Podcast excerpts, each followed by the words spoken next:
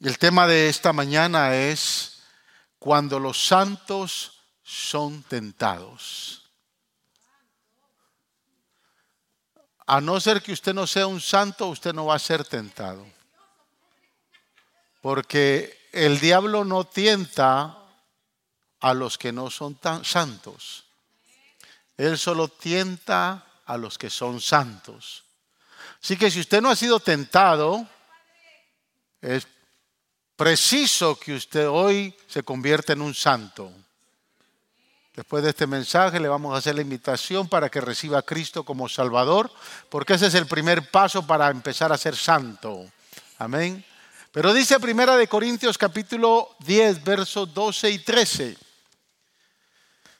Por lo tanto, si alguien piensa que está firme, tenga cuidado de no caer. Codea al que está a su lado y dígale, no te creas mucho. Y dice el apóstol, ustedes no han sufrido ninguna tentación que no sea común al género humano, pero Dios es fiel. Gloria a Dios. Y no permitirá que ustedes sean tentados más allá de lo que puedan aguantar o resistir, dice la otra versión. Más bien, cuando llegue la tentación, Él les dará también una salida a fin de que puedan resistir. Gloria al Señor. Dígale al que está a su lado, no hay razón para que caigas en la tentación. Padre, gracias te damos por darnos el privilegio de poder, Señor, estar en tu casa, de recibir tu palabra. Hoy abrimos nuestro corazón, nuestro entendimiento, porque sabemos, reconocemos que tu palabra es útil para, Señor, edificar, para exhortar, para consolar, para traer, Señor, fructificación a nuestra vida. Y queremos, Señor, seguir tu palabra, andar en tu palabra, vivir tu palabra. Exhórtanos en esta hora, consuélanos, edifícanos a través de tu palabra, porque toda la gloria te la damos a ti, amado Salvador. Amén y amén. Gloria al Señor. Tome asiento. Quiero hacer un paréntesis, hermanos. Ahorita decía el pastor Lester acerca de los anuncios que se dieron ya de último, pero quiero pedirle a los padres que tienen adolescentes, eh, y que ya empezaron las, eh, vacaciones, que no están en que ya no están en clase. Yo creo que ya todos los hijos, todos los muchachos están de vacaciones, ¿verdad que sí? Si sus eh, adolescentes mayores de 11, 12 años quieren, quieren participar de este internship, tráigalos a la iglesia. Número uno, es gratuito. Número dos, usted al menos durante ese mes los va a tener activos con algo, los va a tener ocupados con algo. Es importante que ocupemos a nuestros hijos y no simplemente que les permita que se levanten hasta las 11 o 12 del mediodía y que pobrecito y la niña y el niño disfruten de sus vacaciones. Sí, que disfruten porque no tienen que hacer tareas, pero levántelos temprano. Levántelos a las 4 de la mañana. No, no, esa no es la idea tampoco, ¿no? Pero no los deje dormir tanto. Póngalos a activar, enséñale a esa muchacha a cocinar, enséñale a ese muchacho a, lavar el carro, a, trapear, a barrer, ¿verdad? Y si quiere aprovechar que estos muchachos, eh, tanto niños como señoritas, puedan ah, participar de este internship, queremos enseñarles eh, a que puedan unirse al Ministerio de Media, eh, tanto en lo que es el Pro Center, las cámaras, el switcher, los, eh, los videos, fotografía. queremos enseñarles. fíjese, mamá siempre a mí me mantuvo ocupado. Yo le doy gracias a Dios porque entraban las vacaciones y ella ya tenía una tarea para mí me mandaba a la academia a, recibir mecanografía, taquigrafía. le decía a mi mamá, eso es para las muchachas que van a ser secretarias. Usted va a aprender taquigrafía. Así era mamá. Y me mantenía ocupado. Un día llegó con la fantástica idea y me dijo, quiero que aprendas a defenderte. Y me fue a meter a una escuela de karate. Y ahí, estuve metido por casi 20 años. Posteriormente yo tuve mi escuela de karate. Me convertí en un cinta negra. Usted no me lo cree, ¿no? Tenga cuidado conmigo. no, estoy hablando en serio. A los 15 años me convertí en el cinta negra más joven de Latinoamérica, en el difícil arte de Goju Ryu. Créamelo. A mi examen de cinta negra llegaron los mejores maestros de, karate de Guatemala a presenciar el examen. Y a los 16 años tenía yo mi dojo. Ahora, yo me apasioné mucho por el karate. Posteriormente tuve que resistir a esa tentación y entonces dedicarle mi vida a Jesús.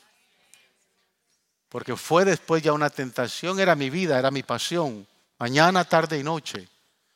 Yo tenía clases desde las 6 de la mañana, le enseñaba a un grupo de ejecutivos del Banco Granay Thompson. Un muchacho de 16 años, enseñarle a ese grupo de ejecutivos desde las 6 de la mañana hasta las 7 y media. Después me iba a recibir clases y regresaba en la tarde. Tenía grupos de niños, de jóvenes y de adultos. Salía hasta las nueve de la noche. Pero mi mamá exigía que yo hiciera mis tareas, que me mantuviera al día. Esa viejita, hermanos, era tremenda. Me mantuvo activo. Por eso es que no anduve metido ahí en...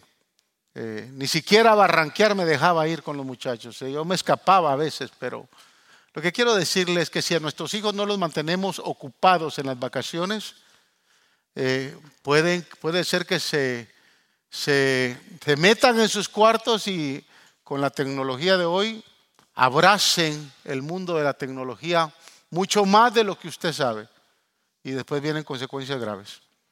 Pónganlos activos. Vamos a tener este internship de Miria Creo que va a ser de mucha bendición. Véase con la líder, nuestra hermana Virginia, en la parte de afuera, si usted padre quiere que su adolescente eh, pueda participar y pueda ser de utilidad y de bendición aquí en la iglesia. Amén.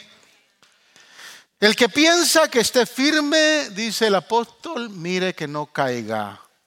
Tenga cuidado de no caer. Es decir, no se crea que es el Superman espiritual que la puede todo que porque sabe de Biblia y porque ora mucho, el enemigo no le va a venir a tentar. Pero el apóstol luego, después de que da esta exhortación, sigue con una palabra de motivación, porque dicen, no se preocupen, no van a caer.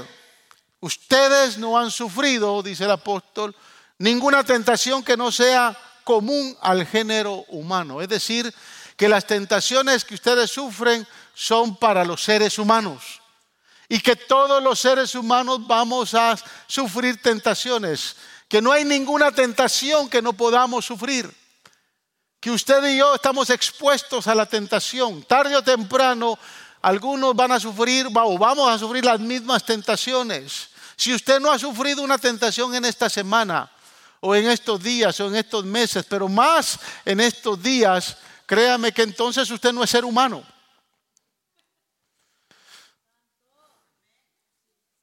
Todos sufrimos tentaciones, pero fíjese, la gente a menudo tiene vergüenza de compartir sus vulnerabilidades, sus debilidades, sus problemas, sus, tentaciones. Le sorprendería, hermano, saber las tentaciones de las personas sentadas a su lado. Es más, pregúntele, hermano, ¿cuál es tu tentación? ¿Cuál es tu debilidad? Se sorprendería porque muchos la ocultan por temor, por vergüenza. Y por eso caen. Porque ocultan sus tentaciones y no buscan ayuda. Pero la tentación en sí misma, hermanos, no es pecado, dice el apóstol. Es común a todos. Pero caer en la tentación es un peligro. Porque caer en la tentación nos hace pecar y obviamente nos hace alejarnos del Señor y traerá serias y graves consecuencias. Pero fíjese, la tentación no solo es común para la raza humana, la tentación fue común para nuestro Señor Jesucristo, el Hijo de Dios, el Dios hombre, que fue 100% humano y 100% divino. Y como humano, Él sufrió la tentación. Y la misma tentación que usted y yo pasamos. Eso lo dice la palabra. Él sufrió la misma tentación con un propósito. Observe, Hebreos 4, versículo 15 dice, porque no tenemos un sumo sacerdote incapaz de compadecerse de nuestras debilidades, sino uno que ha sido tentado en todo de la misma manera que nosotros, aunque sin pecado. Es decir, que Jesús pasó las mismas tentaciones que usted y yo pasamos. Él no se libró de ningunas. Lo único que en él no se manifestó pecado. Mucha gente piensa que Cristo no pecó porque era el Hijo de Dios y había divinidad en su vida. Déjeme decirle que la Biblia no dice eso. Hay un concepto bien claro en teología que se conoce como la teofonía del Espíritu. Es decir, la obra que el Espíritu Santo hizo en la vida de Jesús. Usted en la Biblia, cuando lee los evangelios o cualquier otro de los escritos, usted no va a encontrar, mi amado hermano, a Jesús pasando el tiempo. Usted va a encontrar a Jesús, cuando lee la Biblia lo encuentra orando o enseñando o predicando. ¿Por qué? Porque él sabía que tenía que buscar de Dios, tenía que ocuparse del Espíritu, tenía que ser fortalecido en el Espíritu. Por eso es que siempre estaba conectado con Dios. No crea que él andaba en las redes buscando ahí Facebook o Instagram. Ya existía Facebook en esa época. No, no, no existía, hermano. No, no existía. Pero imagínese había otro nivel de ocupaciones y de diversiones. Y Jesús sabía que no podía ocupar su tiempo, que necesitaba orarle al Padre y por eso usted lo ve. Que cada vez que se escabullía de los discípulos porque no estaba enseñando o predicando a los discípulos y el maestro se fue a la montaña a orar. ¿Cómo el Hijo de Dios necesitaba orar? Porque usted y yo necesitamos orar, usted y yo necesitamos del Espíritu Santo para sostenernos y no caer en la tentación. Entonces Jesús fue tentado en todas las áreas de su vida. Por lo, por lo tanto, hermanos, no importa cuál sea su debilidad, su problema, su lucha, su vulnerabilidad, Jesús la sabe y no mira con disgusto a la persona que está luchando la tentación, porque Él también pasó la tentación, pero Él no cayó, Él no pecó. Jesús nos mira, hermanos, con compasión. Él no dice, sé por qué lo que estás pasando y como sé que estás pasando, mira a ver cómo te la arreglas. No, no. Jesús ve la tentación en su vida, ve su lucha. Ve su debilidad. Y él dice, mi mano está extendida para poderte levantar, para poderte sostener, para poderte guardar y que no caigas. Observe esta escritura, Hebreos capítulo 2, versos 17 y 18.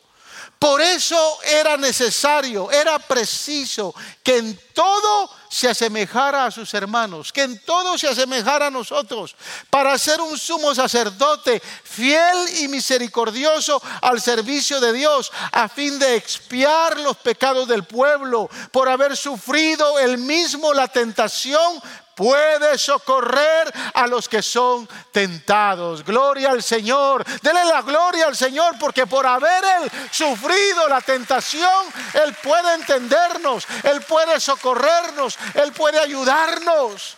Esta es una promesa, promesa alentadora. ¿Por qué? Porque Él es fiel. Fiel es Dios. Fiel es Dios. Dígale al que está a su lado, fiel es Dios y no te va a dejar caer. Fiel es Dios y no te va a dejar caer en la tentación. Él no nos va a permitir que, que, que caigamos en la tentación siempre y cuando nosotros estemos cerca, estemos dispuestos a levantar nuestras manos y a tomar su mano que es poderosa para sostenernos. Dice el salmista en el Salmo 40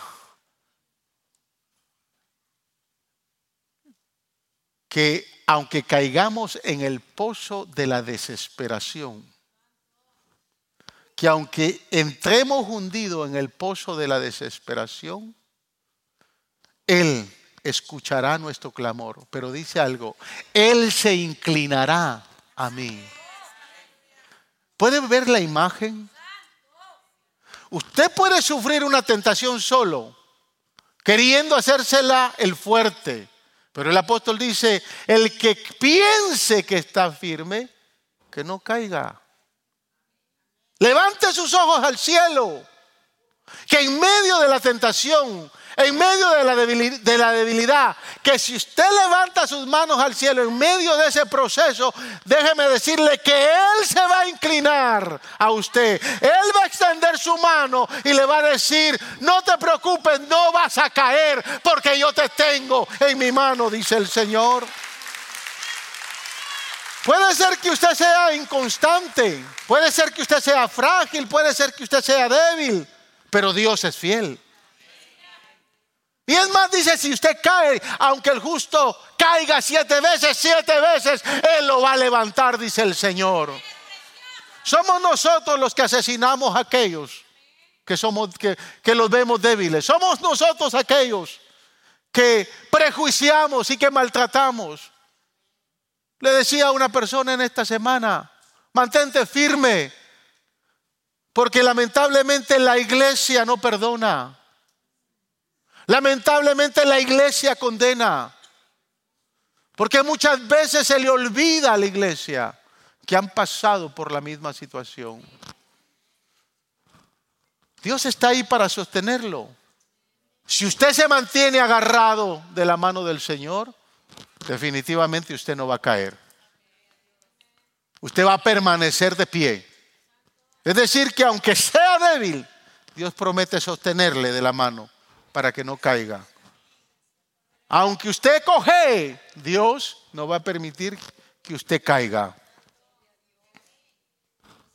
Pero si cae, no le eche la culpa a Dios.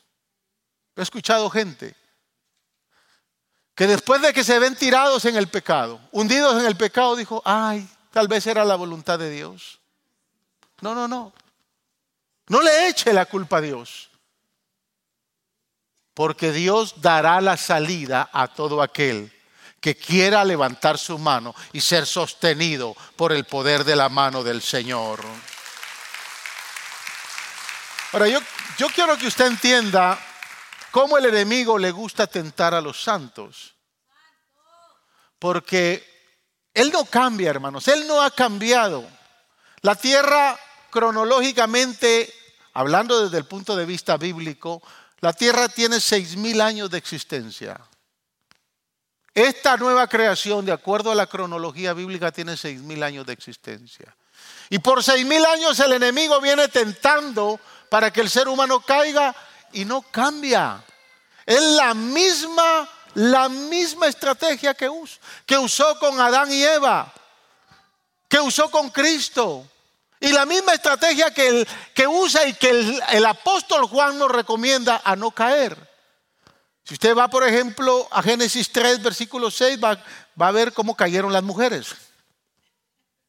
No, no, cómo cayó el hombre. Ahí estaban los dos. Pero se dirigió a la mujer.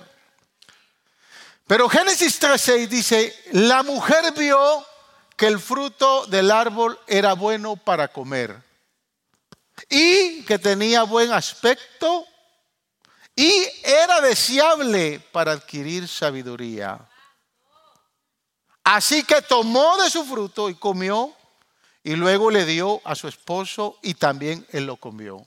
Es decir, que la tentación se da en tres áreas. Primero, es agradable a los ojos. Entra por los ojos. Después va a ser agradable al paladar. Y luego va a ser agradable para hacernos ver que podemos ser sabios o podemos alcanzar riqueza o podemos alcanzar poder. Y lo dice bien claro acá. La mujer vio que el fruto del árbol era bueno para comer. Y que tenía buen aspecto. O sea, tenía, se facilitaba el gusto para comerlo, pero más que era deseable para adquirir sabiduría. Mire lo que dice Primera de Juan capítulo 2, versos 15 y 16. Cuando habla de la tentación en el mundo, no amen al mundo ni nada de lo que hay en él. Si alguien ama al mundo, no tiene el amor del Padre, porque nada de lo que hay en el mundo, los malos deseos del cuerpo, la codicia de los ojos y la arrogancia de la vida provienen del Padre, sino del mundo. El mundo se acaba con sus malos deseos, pero el que hace la voluntad de Dios permanece para siempre. Lo que está diciendo el apóstol Juan aquí es bien claro. Lo que pasó con Adán y Eva los va a golpear a ustedes. Porque va a llegar por los ojos. Porque nada de lo que hay en el mundo, los malos deseos del cuerpo, la codicia de los ojos y la arrogancia de la vida, ahí aparecen las tres. Lo que se anhela disfrutar, lo que se anhela ver y lo que se puede alcanzar dice el, apóstol, los va a destruir. El diablo no tiene otra estrategia. Siempre va a golpear eso. Esas tres áreas. Y lo hizo con Jesús. Lo hizo con Adán y Eva. Y lo hace con Jesús. O sea, cuando nosotros encontramos a Jesús siendo tentado, vamos a encontrar estas tres áreas. Si quiere saber cómo vencer la tentación, usted no puede desviar sus ojos de Jesús. Porque Jesús fue tentado siendo hombre, 100% hombre. Y la Biblia señala que siendo hombre, Él venció la tentación. Él no venció siendo divino, Él venció siendo hombre. Cuando Jesús salió de las aguas después de que fue bautizado, de acuerdo a Mateo capítulo 3, versículos 16 y 17 y 18, dice que se escuchó una voz, cuando Jesús fue levantado de las aguas, se escuchó una voz audible. Yo quiero que usted entienda esto. Y la voz decía, este es mi Hijo amado, en quien yo tengo complacencia.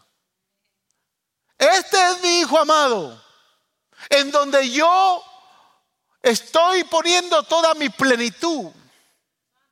En Él están todos mis deseos. En Él está todo lo que yo soy dice Dios. Este es mi hijo amado. Le pregunto, ¿se considera usted un hijo de Dios? ¿Se considera usted una hija de Dios? Entonces, ¿entiende bien lo que Dios habla y desea para usted? ¿Entiende bien usted lo que hay en el corazón de Dios, el deseo del corazón de Dios hacia su vida, hacia usted como hijo de Dios? ¿Entiende quién es usted como hijo de Dios? Cuando Dios declara estas palabras, las declara porque quería estar consciente, no que solo la gente escuchara quién era Jesús, sino que Jesús entendiera que era lo que estaba declarando el Padre acerca de él. ¿Sabe usted lo que el Padre declara acerca de usted? ¿Sabe usted lo que el Padre declara acerca de su matrimonio? Usted no es un cualquiera, usted no es solo un existente más en esta tierra. Usted es un hijo de Dios que tiene propósitos, que tiene proyecciones, que tiene visiones, que Dios ha puesto su corazón y su pensamiento en usted. Usted no es un cualquiera. Y entonces hay que entender esto, porque si usted no lo entiende, usted va a caer en la tentación. ¿Por qué? Porque inmediatamente que Jesús es bautizado, escucha esas palabras, la escritura nos dice que el mismo Espíritu de Dios lo lleva al desierto por 40 días. Jesús se interna en el desierto y el desierto, mis amados hermanos, en la Biblia es, es tipo de prueba, de procesos, de dificultades, de momentos difíciles. Y en esas circunstancias, Jesús es llevado al desierto y ayuna 40 días y 40 noches. Y quisiera en los próximos minutos que me quedan, me quedan muchos porque son las 11 y 27. Yo pensé que había ya, está bien. Quisiera que miráramos el modelo perfecto de cómo usted y yo podemos vencer la tentación tal y como la venció Jesús. Estas tres tentaciones van en, van en contra de hacernos dudar, dudar de tres cosas. De la provisión, de la protección y de la promesa de Dios. Y quiero que las evaluemos una a una para que usted entienda que si Jesús lo pudo hacer, usted lo puede hacer. Que si Jesús venció, usted más que vencedor. Que si Jesús venció como ejemplo, entonces usted también puede sacar de patadas al diablo de su vida y usted también se puede convertir en un excelente vencedor de la tentación. Primera tentación. Iba en contra de hacernos dudar o de hacer dudar a Jesús de la provisión divina. Mateo 4:3 dice, el tentador se le acercó y le propuso, si eres el Hijo de Dios, Ahora escuche, cada tentación empieza así. Si eres el Hijo de Dios, ¿por qué el diablo está usando estas palabras? Porque 40 días antes Jesús había escuchado, este es mi Hijo amado. En otras palabras, el diablo está diciendo, si lo que dijo tu papá 40 días atrás es verdad, Si realmente te la llevas de hijo de Dios, de bien cristianito. Si realmente crees que eres hijo de Dios, entonces dile a esas piedras que se conviertan en pan para que comas. Y miren los estudiosos, los gastroenterólogos que conocen del tema, señalan que cuando una persona ha ayunado, ha hecho un ayuno muy prolongado de 40 días, de un largo tiempo, el cuerpo puede empezar a experimentar una gran debilidad que puede llegar al umbral de la muerte. Y yo le quiero decir algo, yo nunca he hecho un ayuno de 40 días. El ayuno más largo que he hecho es de 21 días, solo con agua. No lo hice una sola vez, lo he hecho cuatro veces. Los últimos ayunos de 21 días el Señor no me ha permitido hacerlo porque hay que tener licencia y usted tiene que estar consciente que el Señor le autorice hacerlo. Pero cuatro veces he hecho ayuno de 21 días solo con agua. El patrón que he experimentado es el mismo. Yo le puedo decir qué pasa después del día 13.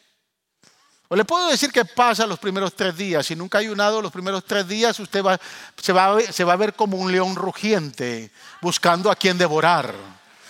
Se va a recordar de todo lo que ha comido, malo y bueno. Primeros tres días está el estómago ardiendo en fuego. Quiere alimento.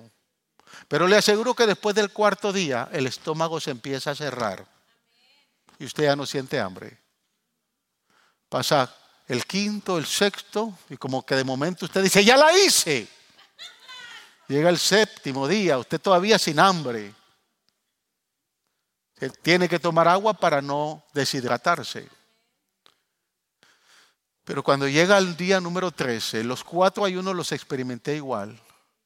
Llega al día 13, usted ya no puede dormir. Usted empieza a tener pesadillas y a luchar con demonios. Usted empieza a tener experiencias duras y difíciles, sin poder dormir. Empieza un momento de angustia y de desesperación. Y cuando se acerca el 15 día, le empieza y le vuelve un hambre como nunca antes en la vida. Y es ahí donde Realmente usted decide si tira la toalla o sigue adelante.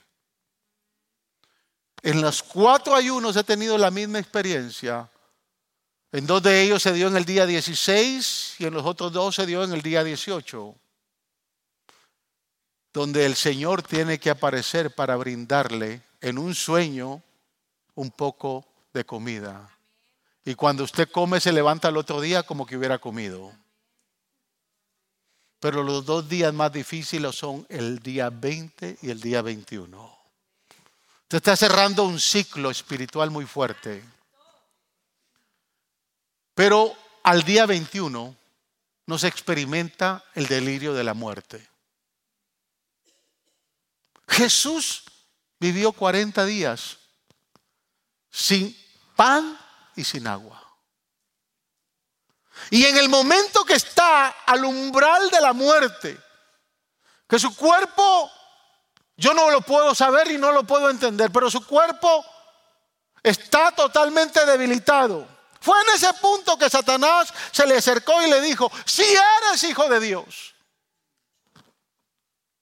si eres realmente lo que dijo tu papá, entonces convierte. Tienes el poder, tienes la autoridad para convertir esas piedras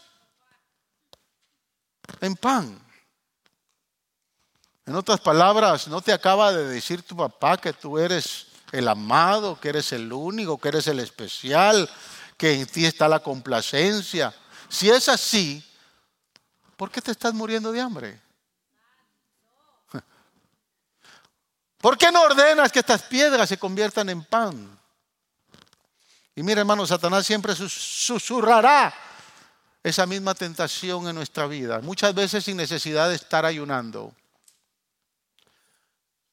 Si eres hijo de Dios,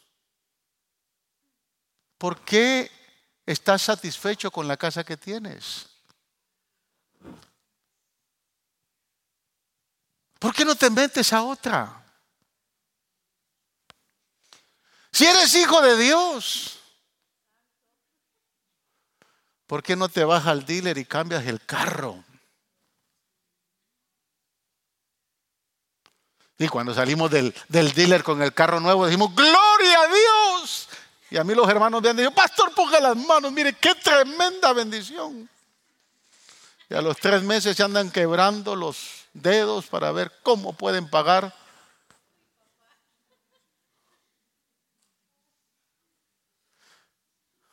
¿Sabe cuánta gente se deja llevar por la tentación material, los deseos de los ojos? Y quieren comerlo, quieren abrazarlo, quieren disfrutarlo. Si eres hijo de Dios, ¿para qué seguir con la misma mujer? Pon tus ojos en otra. Pensé que eras hijo de Dios. Pensé que había nacido de nuevo. ¿Por qué todavía tienes hambre? ¿Por, qué sigues teniendo hambre de lo material? Si eres hijo de Dios, sacia tu hambre. Avanza y haz lo que quieras. Alcanza. Nadie te va a detener. Eres hijo de Dios. La bendición de Dios está contigo. Dios te cubre. ¿Qué hizo Jesús? Escrito está, Satanás. No solo de pan vivirá el hombre, citando Deuteronomio 8:3, sino de toda palabra que sale de la boca de Dios. Óigame, Usted no, usted puede, no es, no, es tan, no es lo mismo decir estas palabras después de que usted se fue a meter a hoy en la mañana y se, se metió un tremendo desayuno, ¿no? No es lo mismo. Después de que hemos es difícil cuando estamos al borde de la muerte. Nuestro cuerpo no ha comido, pero Satanás, yo te quiero decir que no solo de pan este cuerpo se va a sustentar. Se va a sustentar de todo lo que sale de la boca de Dios. ¿Y qué sale de la boca de Dios? Yo le pregunto, ¿Acaso de la boca de Dios no salen sus promesas, sus propósitos, sus proyectos, sus visiones, sus pactos, sus mandamientos? ¿Acaso de la boca de Dios o no es suficiente lo que ha salido de la boca de Dios para sostenernos y no anhelar con más hambre aún lo material? ¿No es suficiente las promesas de Dios? ¿No es suficiente la provisión que te he dado? ¿Por qué anhelas más? ¿Por qué buscas más?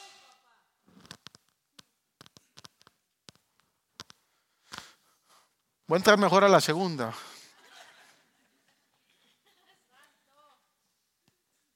La segunda tentación es en contra de no solo hacernos dudar de la provisión divina, hacernos dudar de la protección divina. Observe capítulo 4, verso 6 de Mateo. Si eres el Hijo de Dios, vuelve otra vez, Satanás. ¿Acaso no eres de faro de luz? Fíjese, ayer, bien interesante, ¿no? Para que usted vea que la gente de afuera tiene mejor mirada para faro de luz que tal vez, no sé, los miembros de la iglesia. Pero ayer eh, con esta actividad. Yo quiero felicitar a todos los que se involucraron en esta preciosa actividad que desarrollaron el día de ayer. La verdad que mis respetos. Estaba todo, pero... Y los que no vinieron se perdieron el tremendo festival. Ahí no estábamos en ayuno. Ahí estábamos, hermanos, comiendo a todo lo que da. ¿Qué no comimos? Pero quiero decirle algo. Estaban el departamento de bomberos, habían algunos del departamento de sheriff y veníamos entrando nosotros y salió un, salió un eh, sheriff que en otras ocasiones ha venido acá. Y me dijo esto y me dijo, wow, un morenito, él nos lo dijo en inglés. Yo no he visto ninguna otra iglesia en el área, me dijo, que se haya involucrado tanto con la comunidad, que le haya extendido su mano tanto a la comunidad como esta iglesia. Yo dije, wow. Me sentí orgulloso de ser miembro de Faro de Luz. No digamos el pastor.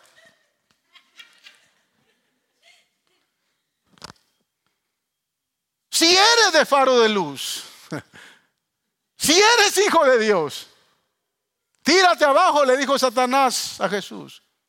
Porque escrito está, ordenará que sus ángeles te sostengan en sus manos para que no tropieces. Lo que hizo el diablo fue llevar a Jesús al pináculo.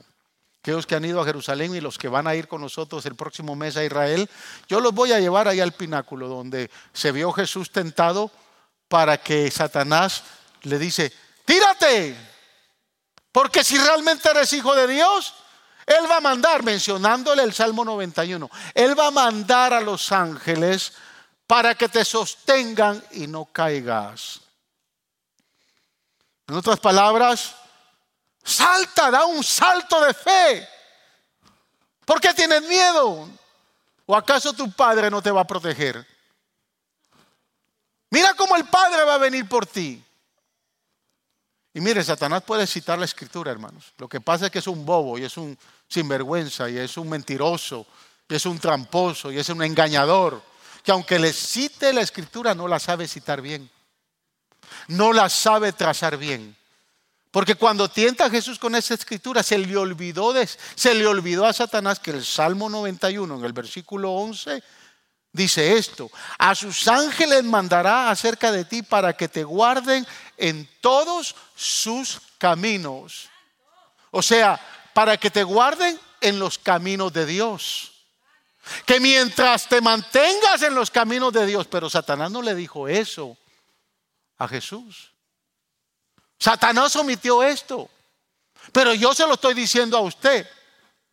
Yo le estoy diciendo que si usted se mantiene en los caminos de Él y no en los suyos, usted no va a caer en la tentación.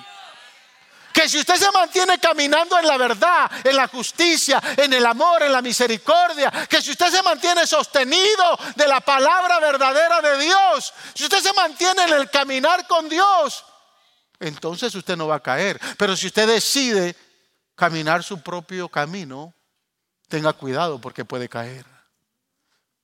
Satanás no le dijo eso a Jesús, mas sin embargo, Jesús es radical. Porque, mire, Satanás va a venir a nosotros, hermanos, con la misma tentación. Salta, ten fe, no te va a pasar nada. Cómprate ese nuevo vehículo.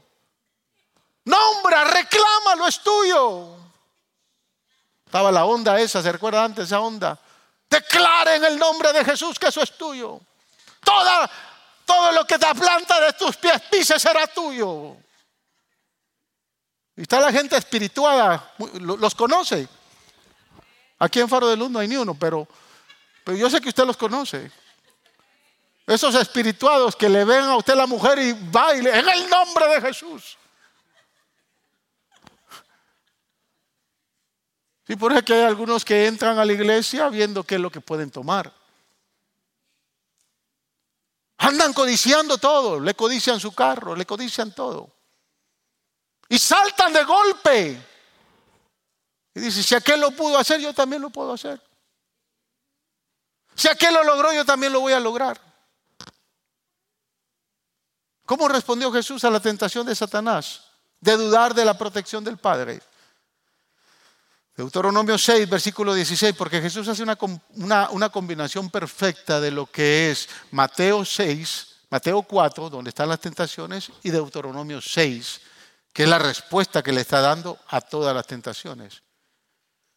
Versículo 6, 16 dice, no tentarás a Jehová tu Dios. Una vez más, creo que él fue muy audible Aún en su debilidad, Cristo dijo con fuerza y poder y autoridad, no tentarás al Señor tu Dios. Y con demasiada frecuencia, hermanos, las personas se estrellan de manera inmediata, tocan fondo y se preguntan por qué. Simplemente, bien sencillo, porque tentaron a Dios. Creyéndose ser hijos de Dios, pensaron que lo pueden hacer todo, lo pueden alcanzar todo, y empiezan a tentar a Dios. Jesús le dijo, yo no puedo saltar, yo la tengo clara. Yo sé que la Biblia dice que va a mandar a sus ángeles a protegerme, pero yo lo tengo claro, yo no puedo tentar a Dios. Yo no puedo exponer a un Dios vivo queriendo venir a defenderme por algo que Él no ha dicho. Y mucha gente con demasiada frecuencia, hermanos, se estrellan porque tentaron a Dios. Por eso es tan esencial ser un estudiante de la palabra. Tome la palabra capítulo por capítulo, versículo por versículo, recibiendo constante y consistentemente todo el consejo de la palabra, porque solo esta bendita palabra puede hacerlo fuerte para mantenerse firme y no poder caer en la tentación.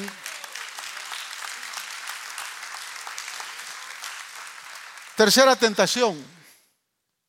Esto es en contra de hacernos dudar de la promesa de Dios. Porque finalmente, en la tercera tentación, Satanás lleva a Jesús a un monte alto. En Jerusalén, no en Jerusalén, perdón, en Jericó está el monte de las tentaciones. El lado turístico para subir al monte eh, le pertenece muy fuerte a los palestinos. Israel tiene controlada la, antigua ciudad eh, de Jericó, donde están las ruinas, y hay un teleférico para poder subir. Cuando subimos al Monte de las Tentaciones encontramos un monasterio, actualmente existe un monasterio ahí. Y hay monjes de la iglesia siria en ese monasterio. Y le enseñan a uno que en esas cuevas era donde estaba Jesús. Lo lleva a la cima del monte y le dice, versos 8 y 9 de Mateo capítulo 4, de nuevo lo tentó el diablo, llevándolo a una montaña muy alta y le mostró todos los reinos del mundo y su esplendor. Todo esto te daré si te postras y me adoras.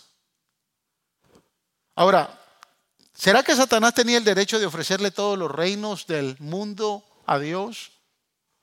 ¿Al Señor? Sí, tenía derecho. Todavía él tiene derecho. Él tiene el título de propiedad de esta tierra. ¿Sabe quién se lo vendió?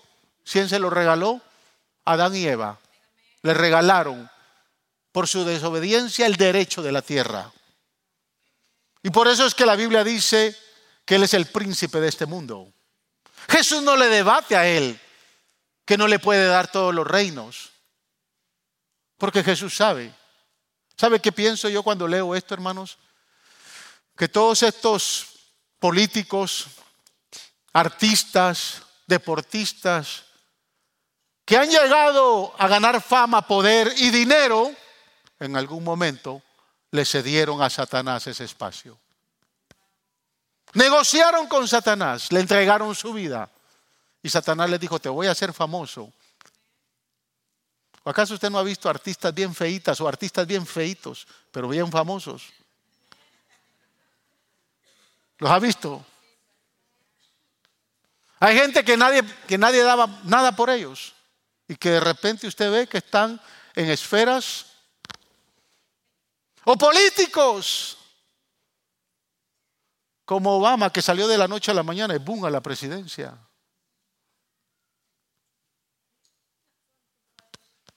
Detrás de todo eso hay un ofrecimiento, hay una oferta. Se la ofrecieron al Hijo de Dios, no se, nos, la va a ofrecer a nosotros también. Escrito está, dijo Jesús, citando nuevamente Deuteronomio 6:13. Al Señor tu Dios temerás y a Él solo servirás. Yo quiero que usted entienda esta declaración. Al Señor tu Dios temerás y al Señor solo servirás. Porque esta es la tentación más peligrosa. Y esta es la tentación que sigue moviendo a la iglesia fuera de la voluntad de Dios. Satanás va a seguir ofreciendo mucho para que nosotros le demos nuestro tiempo y nuestras habilidades. Él va a seguir ofreciendo, pero él lo que quiere es algo a cambio. Y lo que quiere algo a cambio es su tiempo. Es su capacidad de servirle a Él y no servir a Dios de adorarle a Él y no adorar a Dios. Y muchos creyentes han caído en esa trampa, han caído en esa tentación, porque no la tienen claro.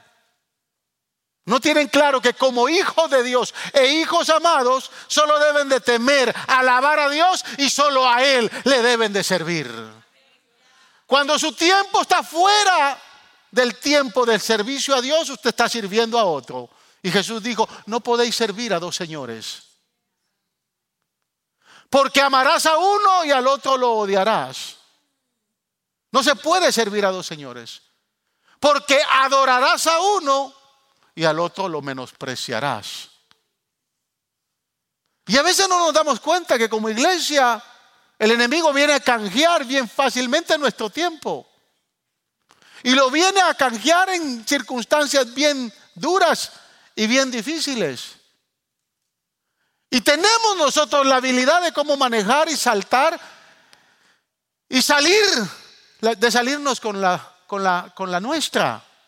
Me contaba a los hermanos en la mañana que estábamos, tal vez teníamos unos, no sé, no teníamos todavía un año de casados con, con Linda.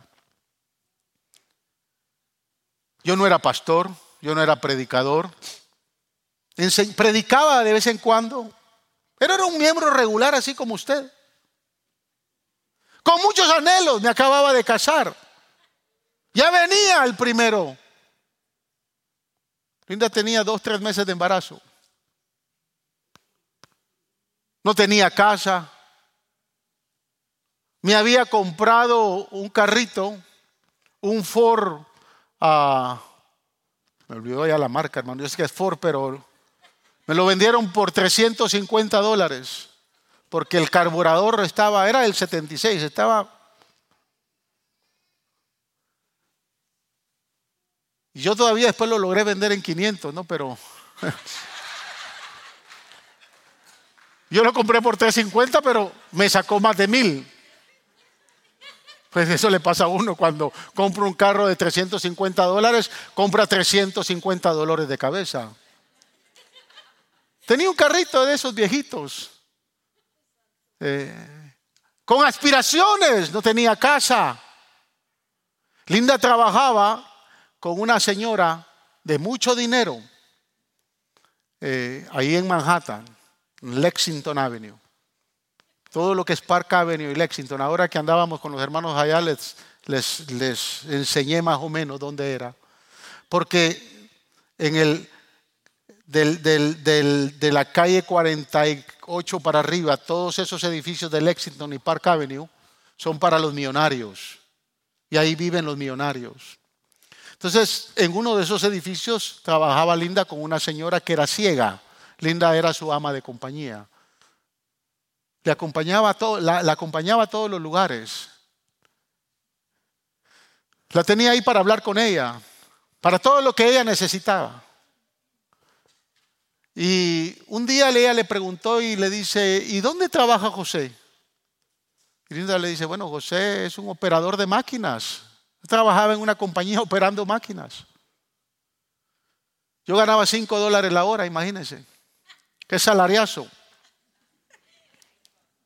Pero le hablo del 87.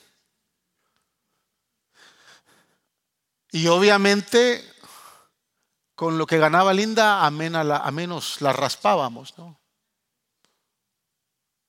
Pero soñando, un día querer comprar casa, un día querer tener un mejor carro. Y entonces vino la gran tentación. La señora Mrs. Patrush conocía al ejecutivo de la unión de todos los que estaban bajo eh, todos los trabajadores que estaban eh, debajo de esta unión eran todos los trabajadores que trabajaban en estos edificios y entre ellos incluían los doormans, los superintendentes. O sea, es una unión especial para ellos. Y me le dijo, yo le puedo conseguir trabajo a José. Y yo le dije a Linda, pregúntale cuánto se empieza ganando. Y le preguntó. Se empezaba con 32 dólares la hora. De 5 a 32, no, no es mucho la diferencia, ¿no? Pero mire qué tentación. Dile a José que vaya a tal edificio, que coja la aplicación y que ponga llene todos sus datos. Y la llevé. Yo contento, hermanos, y me recordé de eso porque estábamos saliendo del Empire State Building y esos, esos doormen son bien, están mejor entacuchados que yo. Andan con trajes de calidad. Son hechos, son, son mandados a hacer para ellos. Cuando llego ahí, conozco a la persona porque yo voy por recomendación de Mrs. Patush. Y pregunto por el, por el el, señor fulano de tal que es el presidente de la unión. Y me dijo, no, no, sí, sí, déjenlo pasar. Y me sentó. ¿Llenaste la aplicación? Sí. Mrs. Patruch me habló muy bien de ti, no te preocupes, el trabajo lo vas a tener. Chequeó la aplicación y me dijo, pero hay un problema. ¿Cuál es el problema? Es que tú pusiste, la aplicación decía el horario disponible y aparecían los tres turnos. Yo pongo el turno de mañana. ¿Por qué? Porque en la noche yo voy a la iglesia. Yo no soy dominguero.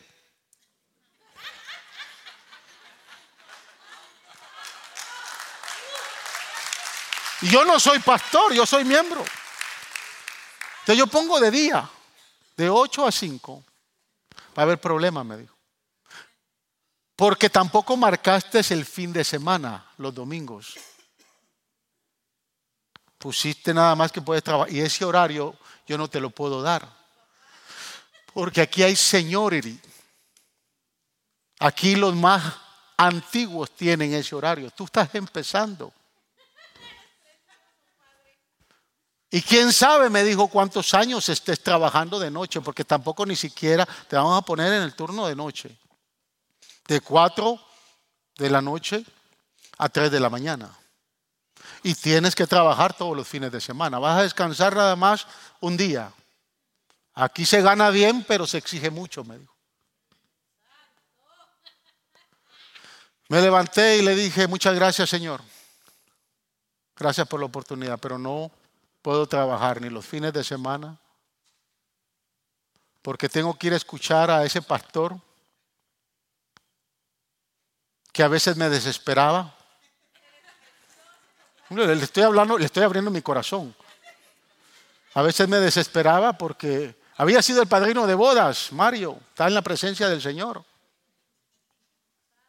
Y Mario tenía, mire, Mario predicaba 10 minutos, pero hacía el llamado dos horas. Después de su prédica empezaba a llamar al arrepentimiento. Y tenía a la hija tocando la guitarra y decía, y faltas tú, y faltas tú, y faltas tú. Ya a la hora le decía Linda, pasemos porque somos los únicos que no hemos pasado. Pero yo entendía que era mi iglesia, yo entendía que era mi pastor, yo entendía que ahí iba a adorar a Dios y que eso no era negociable. Que mis días de semana no eran negociables. Si yo hubiera negociado eso, hubiera ganado mucha plata y más para Navidad, pero no estuviera aquí predicándoles a ustedes. Jamás el Señor me hubiera llamado y me hubiera visto. Hay formas de negociar tal vez, pero desde el momento en que usted empiece a negociar su tiempo, sus talentos, usted elige si es hijo de Dios o si cae en la tentación. Y si cae en la tentación, va a perder la oportunidad de servir y de adorar. Por eso es que el Señor le contesta, al Señor tu Dios temerás y solo a Él adorarás. Cualquier tentación que enfrentemos, hermanos, la vía de escape siempre va a ser la palabra. Falta un minuto para las doce. Yo les voy a robar cinco más. Yo creo que la razón por la cual Jesús citó Deuteronomio 6 al 8 es porque Él es la palabra encarnada, que automáticamente Él pudo discernir que la respuesta estaba ahí. Y ese es el problema que nosotros tenemos. Nosotros no podemos muchas veces discernir una respuesta cuando el diablo tienta porque no tenemos la palabra. No tenemos discernimiento de la palabra. Y a puras penas la abrimos el domingo cuando este pastor predica. ¿Qué discernimiento vamos a tener?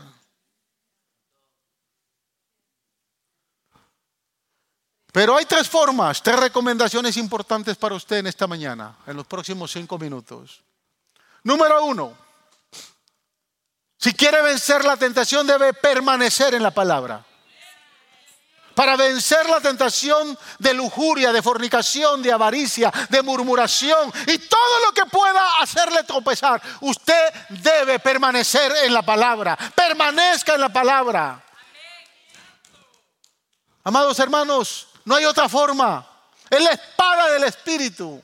Hebreos 4:12 dice, ciertamente la palabra de Dios es viva y poderosa y más cortante que cualquier espada de dos filos. Penetra hasta lo más profundo del alma y del espíritu, hasta la médula de los huesos y juzga los pensamientos y las intenciones del corazón. En Timoteo 3, 16, 17 dice, toda la escritura es inspirada por Dios. Es útil para enseñar, para redarguir, para corregir, para instruir en justicia, para que el hombre de Dios sea perfecto, perfectamente equipado para toda buena obra. Permanezca en esa palabra. Número dos, declare la palabra. En su tentación, En el desierto Jesús audiblemente declaró la palabra. Mire, Satanás no puede leer su mente, no puede, no puede leer sus pensamientos, no puede mirar dentro de su corazón. Pero si usted no declara lo que hay en su corazón, si no hay palabra en su corazón, no va a poder declarar nada. Pero necesita declarar. Hebreos 13, 5 al 6 dice, sean vuestras costumbres sin avaricia, contentos con lo que tenéis ahora, porque Él dijo, no te desampararé ni te dejaré. De manera que podemos decir confiadamente, el Señor es mi ayudador, no temeré lo que me pueda hacer el hombre. Declare la palabra. Se ve tentado, dígale al Señor, tú dices que eres mi ayudador, no temeré lo que me pueda hacer el hombre. Escúcheme hermanos, declarar la palabra en el momento oportuno de la tentación cambia toda la situación. El diablo tiene que huir. Porque cuando él empieza a escuchar palabra, pues es importante que aún en medio de los conflictos matrimoniales, si no tienen la capacidad para declarar palabra, y no crea, todos los tenemos. Yo tengo también mis conflictos con esta linda boricua. Y cuando las cosas empiezan a elevar, rápido viene la palabra y me voy mejor a mi oficina declarando la palabra. Maridos, amar a vuestras mujeres como a sí mismo.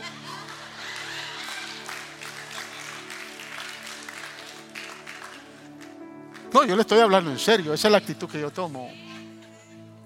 De lo contrario, encenderé un fuego infernal y caeremos en la tentación.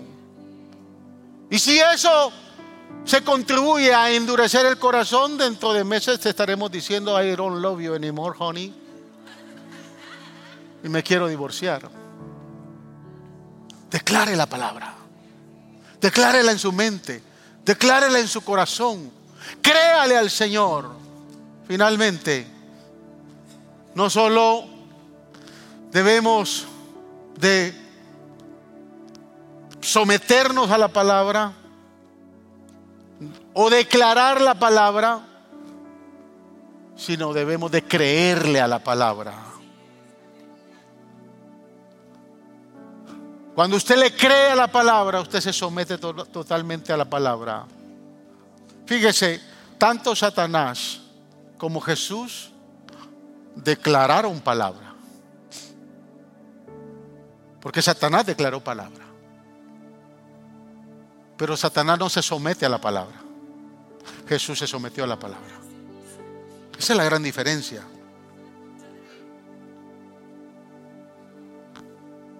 Jesús no estaba usando la palabra como un amuleto, como algo mágico o encantador para hacer que Satanás huyera. No, no, no. Él se estaba comprometiendo a sí mismo a la obediencia de la palabra. Porque no hay más cosa horrible que pueda tener el diablo o pueda haber el diablo cuando hay un creyente, hay un santo que venció la tentación, pero que se sometió a la palabra. Tiene que salir huyendo. No hay forma. Tiene que salir huyendo. José se mantuvo firme aunque vio a aquella mujer, esposa de Potifar, desnuda delante de él. José era de carne. Era un muchacho joven. No tenía ni novia, pero sobre sus manos pesaba, escúcheme, no solo la casa de Potifar, sobre sus manos pesaba el mundo entero. El mundo de la época fue salvo por la decisión que tomó José en ese momento. No le importó ir a la cárcel. Vio a aquella mujer. Yo no dudo que la esposa de Potifar era una mujer hermosa. Pero cuando lo tomó en sus manos y lo abrazó y lo sedujo, José salió corriendo y en el proceso las vestiduras de ella se rompieron. Y ella todavía logró arrancar el manto de José. Y se quedó con el manto. Porque Satanás va a querer reclamar algo. Mire el que esté firme, dice el Señor, que no caiga. Porque de repente Satanás, por estar muy firme, se va a querer tomar de algo. Va a querer arrebatar algo. Y lo va a guardar. Esa fue la prueba que ella tuvo cuando llegó Potifar. Y le dijo, me quiso violar. Aquí está el manto. Esa es mi prueba. Siete años preso en la cárcel. Hasta cuando Dios lo honró y lo puso al frente de no solo Egipto, de todo el imperio. Y esa decisión permitió que toda la raza humana conocida en aquel entonces fuera alimentada. Son esas decisiones que cuando permanecemos en la verdad que conocemos, que cuando permanecemos en la luz que nos ha alumbrado, que cuando permanecemos en las convicciones que que han llegado a nuestro corazón no nos van a permitir negociar nada con el diablo. Yo lo exhorto a que permanezca en la palabra. Tal vez se encuentre con ganas de chismear, de murmurar hasta de su pastor. Pero cuando tiene la palabra en sus manos, cuando la palabra está en su corazón, es ahí donde esa palabra va a operar y lo va a hacer firme.